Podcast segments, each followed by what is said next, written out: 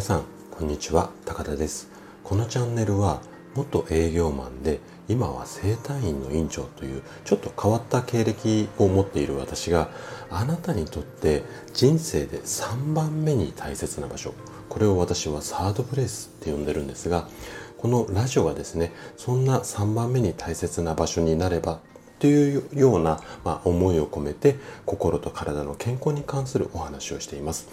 今日の放送がですねあなたの笑顔あなたを笑顔に変えるヒントになったら嬉しいです。さて今日なんですけれども今日もねストレスを小さくする習慣について話をしていきたいというふうに思うんですが今日は2回目ですね。2回目で、えーと、テーマとすると植物に挨拶をしましょうよ。こんな話をしていきたいというふうに思います。でストレスはね解消するものではなくって溜め込まないようにすること。これがすごく大切になります。で今日の話がねあなたのストレスを小さくする習慣につながったら嬉しいです。じゃあね早速本題の方に入っていきましょう。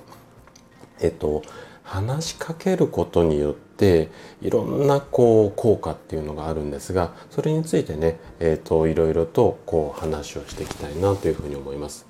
で私自身ね毎朝朝5時過ぎぐらいにこう起きて朝活朝の活動ですねこれをしているんですよ。そんな朝の活動をするまあうん朝活生活っていうんですかねこれをもう何年も続けていてですごくね体の調子がいいんですよ。でもちろんその早起きの効果っていうのもあるとは思うんですがその他にしているこんな習慣もね調子の良さに影響してるのかもしれないです。でどんな習慣かちょっと知りたいですよね。でそれどんなことかっていうとあの朝起きてからベッドから抜け出してリビングにある植物ですねここに「おはよう」って挨拶するんです。でもちろんこれ植物だけに限ったことではなくて、まあ、あの一緒に住んでるご家族の方が起きていればご家族に挨拶する。こんな形でも構いません。ただ、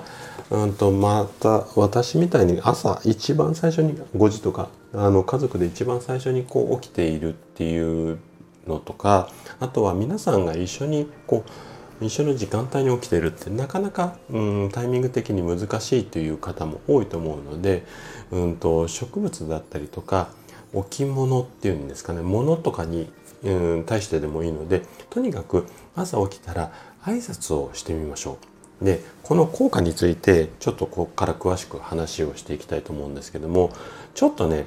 難しい表現になっちゃうんですがものっていうのは素粒子っていうまあいわゆるこう小さい粒々が集まってこう一つのこう形っていう風なものになってるんですけどもそれぞれねこの粒子っていうか粒々には波動っていうものがあるんですよ。であなたの部屋にあるものっていうのは何でもねこの波動があるんですね。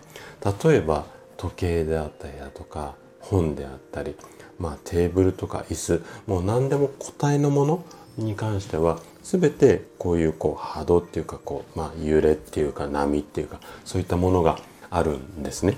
でこれらのものに朝起きてね「おはよう今日の調子はどうかな?」みたいな感じで話しかけることでいろいろなものだったり、うん、もしくは人に優しくなれるんですよね。でこういった優しい気持ちになるでその優しい気持ちっていうのはこの波動あの波で伝わっていきますので自分の周囲にいる人たちも優しくなってそれの相乗効果で、まあ、ストレスが小さくなる。まあ、こんな流れになるんですけどもあのなので、えっと、とにかく朝起きて朝一番はうん周りに人がいればそれが一番ベストなんですけども人がいなければ何でもいいです。物でもうん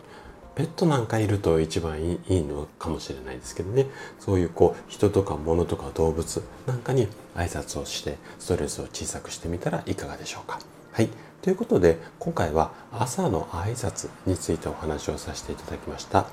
最後まで聞いていただいたあなたがですねストレスを小さくする習慣を身につけることで心地よい毎日が手に入ります。今日のヒントがねあなたの笑顔につながれたら嬉しいです。それでは今日も素敵な一日をお過ごしください。最後まで聞いていただきありがとうございました。